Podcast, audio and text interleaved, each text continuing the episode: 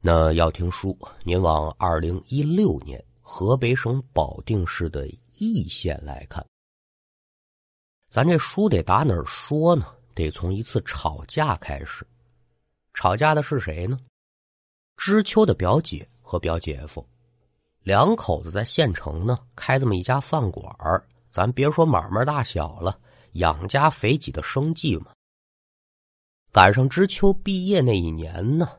实在是没有特别合适的去处，这就来到表姐这饭馆里头打工，主要呢是为了跟姐夫啊学这炒菜的手艺，煎炒烹炸焖熬咕嘟炖，这玩意儿跟咱家做饭不一样，你得专门的学。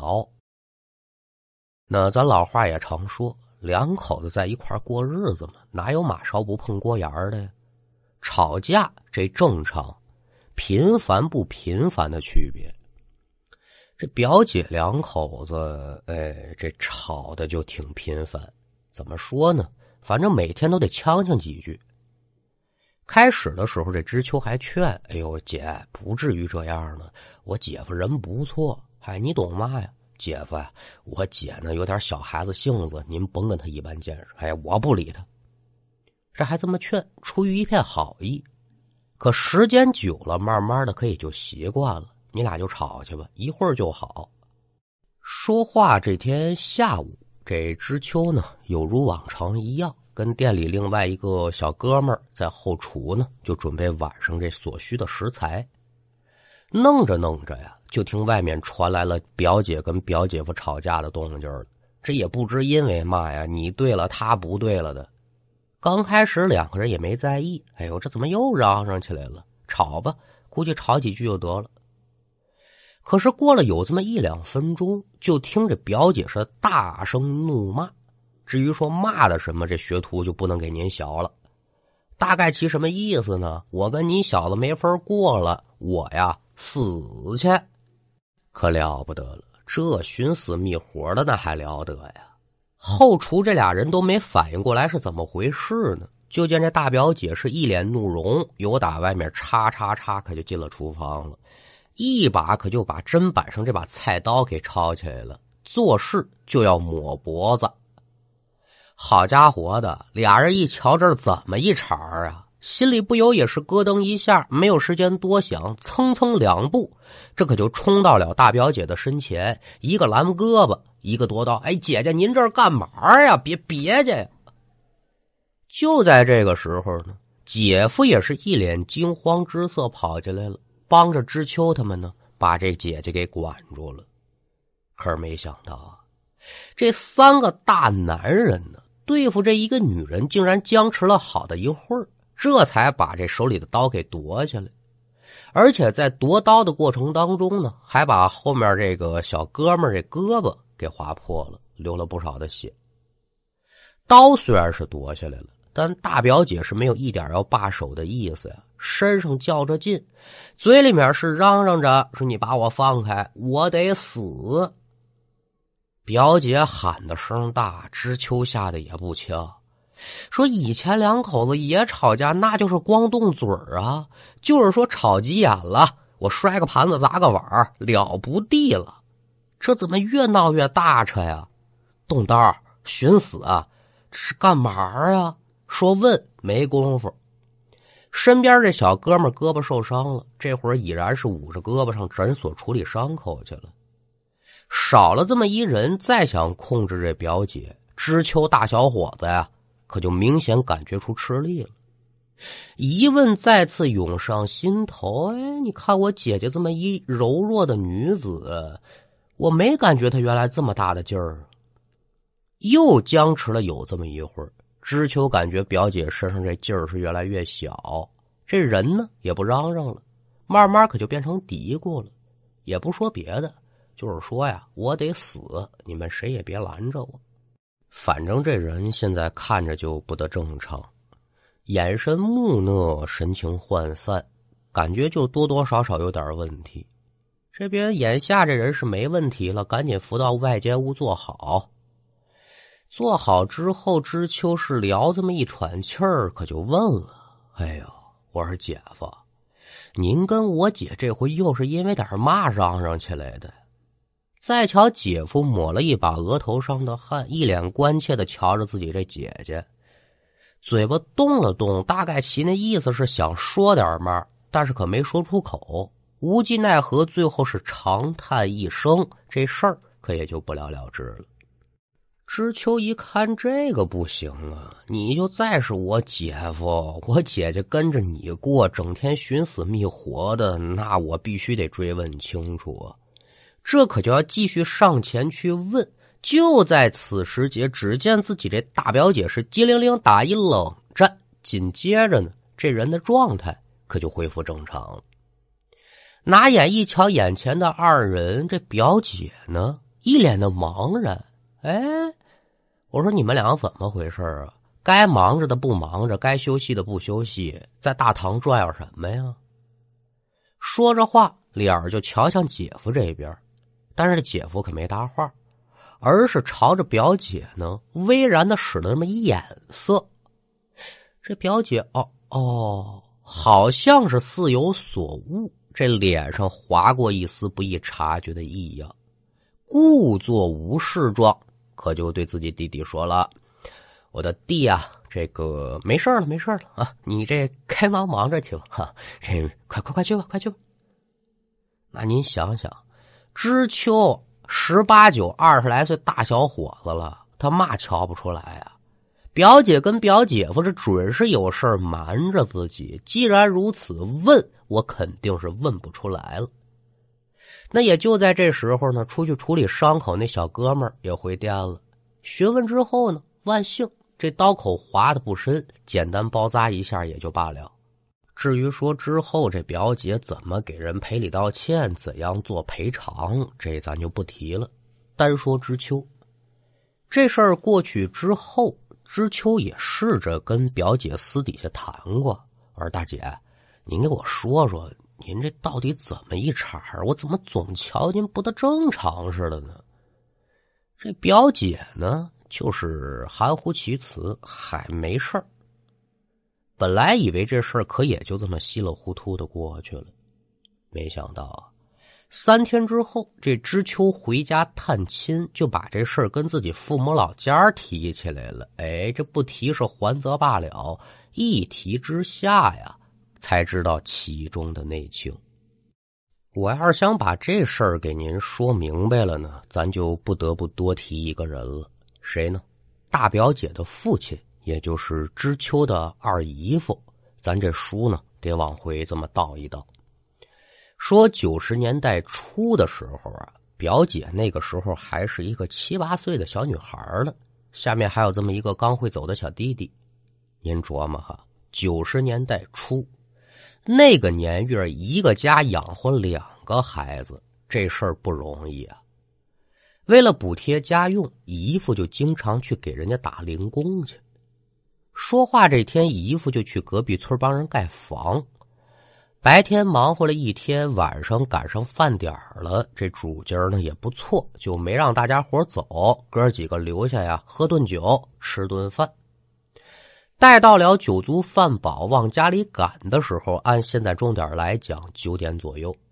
说到这儿，给您交代这么几嘴：回村的路有好几条，其中有这么一条呢，平时很少有人走。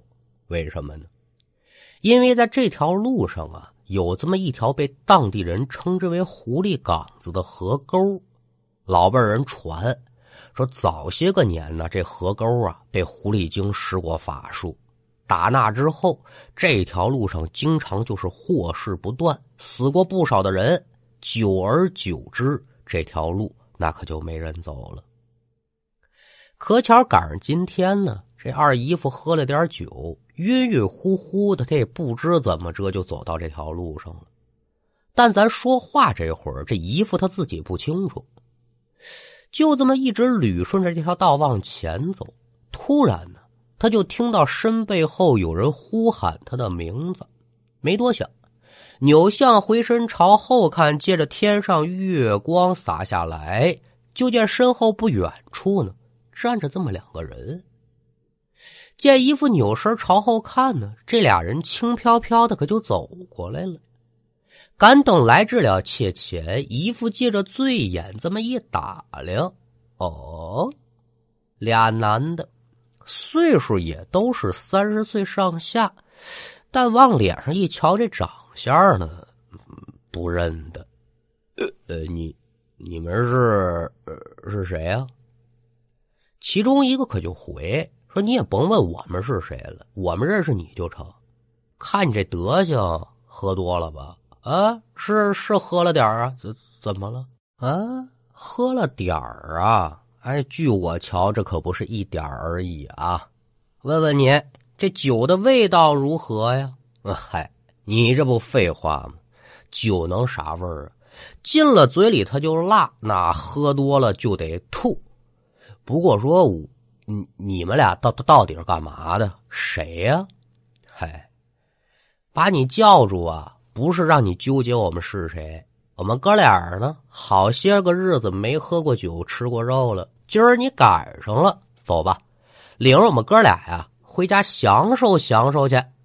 说着话呀，瞧这俩人是真不客气，左右一边一个，直接把这姨夫可就架在了中间。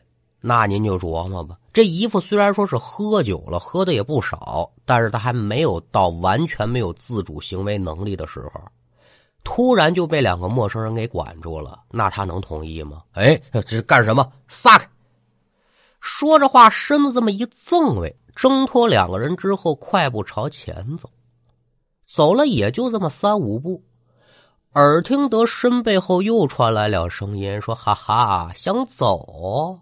这么不容易碰上你，那我还能让你给跑喽？”一听这声音是越来越近，一副明白这俩人准是追上来了，那可也就顾不得回头看了，脚下是连忙加快速度。也就在这个过程当中，这姨父才感觉出有点不对劲了。平时走的路是又宽又平，今儿这路呢是又窄又坑洼，左右一瞧，隐腰腰的呢，还有这坟包，这心头一下子可也就反应过来了，坏了！我怎么走到这狐狸岗子了？这酒可就醒了一大半了。那咱们放下这姨父怎样回家不表，咱就单说家里头。这会儿表姐跟表弟已然都睡下了，这个点儿了，这姨父还没回家，二姨自然是睡不着，可就跟屋里头等着，一直等到了十点出头，这就听到自家院门声响，知道人回来了。急忙忙是出屋迎接，来到院中一瞧呢，就见姨夫是栽栽晃晃往这屋里走。得了，瞧这架势，甭问，准儿喝多了呗。几步来到近前，把人给扶住。我是当家的，这是喝了多少啊？姨夫也不搭腔，任由二姨扶着，可就往家里走。这边人进了里屋，放在床上躺好。二姨寻思着呢，给他弄点水喝吧。可扭身刚走了没两步，就听后面传来姨父的呕吐声。扭身再一瞧，二姨是不由自主的呀，也跟着干呕了两下。怎么回事？只见呢，姨父现在所吐的东西，这已然不是正常的呕吐物了，而是漆黑的混合物。具体说这玩意儿是啥，形容不上来。总而言之呢，挺恶心，挺难闻。这具体的细节我就不给您交代了，因为我一说这玩意儿，我怕一会儿我也吐了哈。就这毛病的。简短说，这姨父吐了有这么一分钟吧，才算是停下来，把嘴一抹，又重新躺回到床上。二姨尽管说有些接受不了，但喝醉的可也不是外人呢，该收拾的收拾。在收拾的时候，这二姨还纳闷儿啊，这人到底吃了点嘛？这吐的是什么玩意儿？有心说问问，但这会儿人已经睡过去了，那明天再说吧。可没想到啊，还没到转天清晨呢，也就半夜，这姨夫就开始发高烧，还挺严重，直接就烧到昏迷不醒了。这下可就把一家子人给急坏了。当时家里的条件也有限。赶上那个年月，医疗条件也不甚好，把村里的医生找过来给打了两针，这也就算是拉倒了。直到第三天，这姨夫才醒过来。醒可是醒了，这人自打醒了之后就有点不大对劲。姨夫首先醒来第一件事啊，嚷嚷着我得喝酒吃肉，而且嘴里发出那动静可就不是姨夫的本音了，有点他原来那个后影儿，但是听着别扭，就像是某一个人学他说话那意思似的。刚开始的时候，一家人也没有放在心上啊，子当说你是馋酒馋肉了，也给买。但可也架不住这姨夫天天嚷嚷着吃啊，家里本来没多少存下，供着俩孩子，这供得起你呀？也劝说你再等些个日子吃不成吗？哎，这话就不能说，只要一说，您瞧这姨夫跟发了疯似的，吵架呀、闹腾啊，这都是小事儿。最后发展到什么程度？要酒要肉不给，直接拿着菜刀追着这二姨砍。眼看这人成神经病了。那有句话说得好啊，叫“当局者迷而旁观者清”。外人一瞧姨夫这模样，可就跟二姨说了：“你们家这爷们怕不是说中了邪了吧？”哎，此语一出，可得说是老龙正在沙滩卧，室一语点醒了梦中人。一琢磨这事儿的确他不对劲，那既然如此怎么办呢？找人给瞧瞧吧。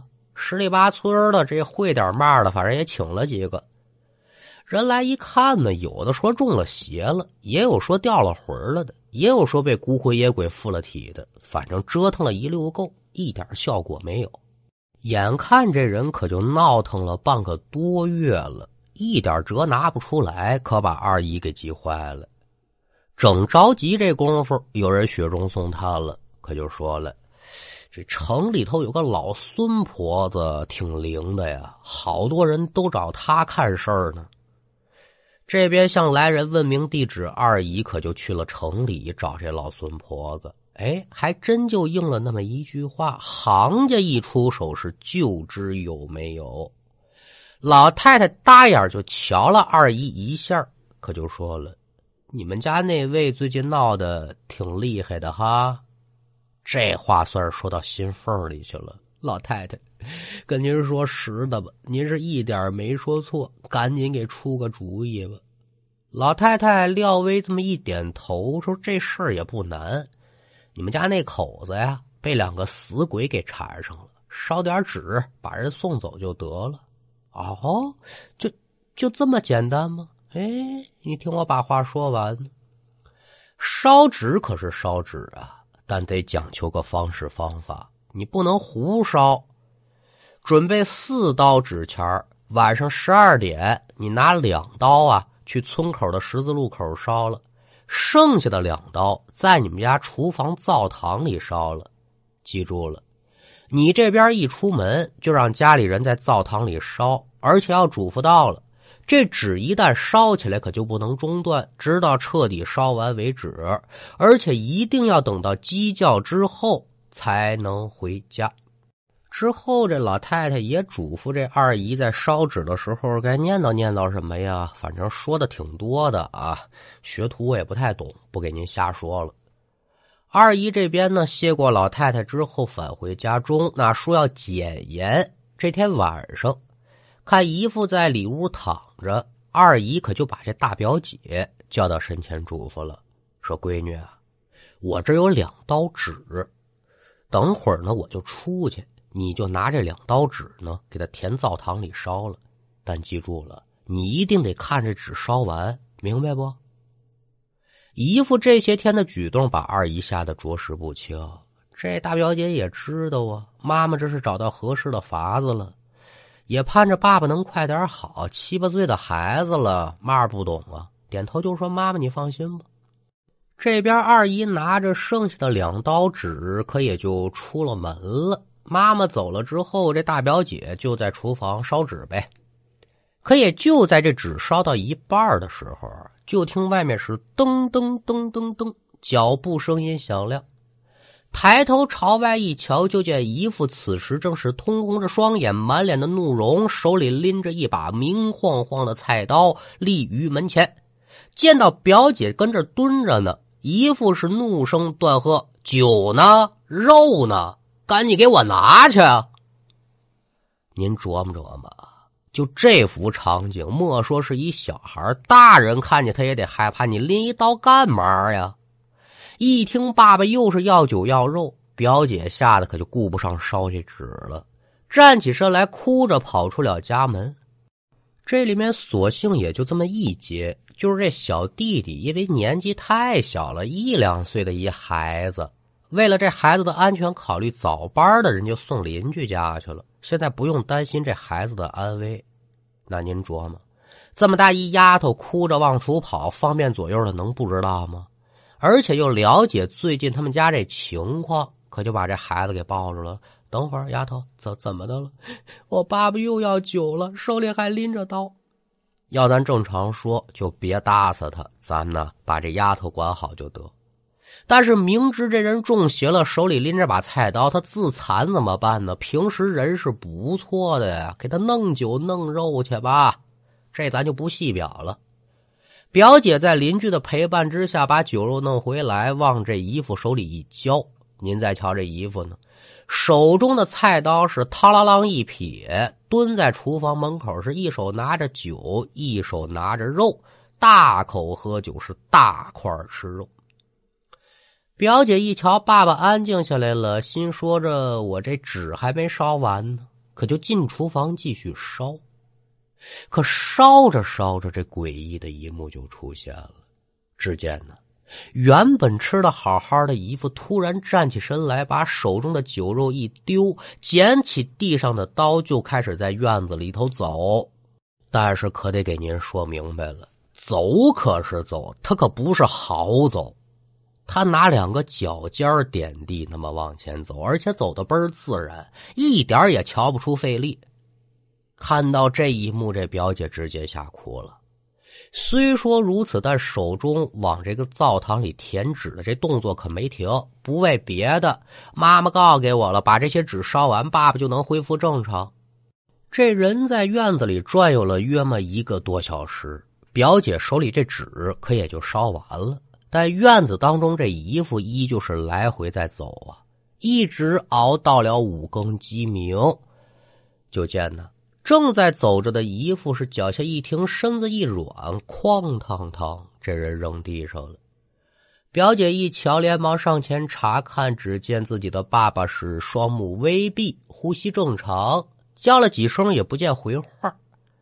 这边正愁着怎么把这人弄屋里的时候，耳听得身后有脚步声响，扭脸一瞧，自己妈妈回来了。娘俩费了不小的劲儿，把人弄进里屋，放床上躺好。一看这状态，心说这人应该就没事了呗。果不其然，早晨七点多钟，这二姨夫是悠悠转醒，恢复了正常。娘俩如何的高兴，自不必多表。但姨夫在这个半个多月以来呀，到底经历了什么呢？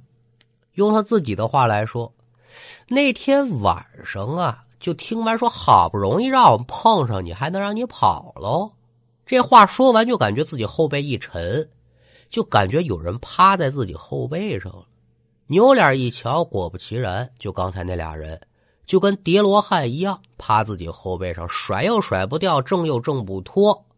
无计奈何，这姨夫可就把这俩人呢给背回家里头去了。之后发生的事儿，他就记不太清楚了。但他就记得，自己一直和两个人呢喝酒吃肉，天天都是酩酊大醉，直到今天早晨呢，这酒也醒了，局也散了，这俩人也不见了。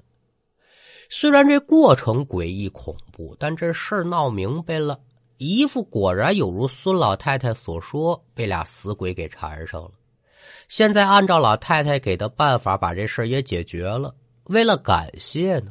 这二姨再次就找到这老太太，赶等把这事儿说完，老太太却回说：“这俩死鬼虽然离你丈夫的身，但是你们家这事儿办的不完满呢。哦，怎么不完满？您给说说。”你们家灶堂里这纸烧的不顺的，这俩死鬼可能没走干净，还有这么一丝残魂在你们家。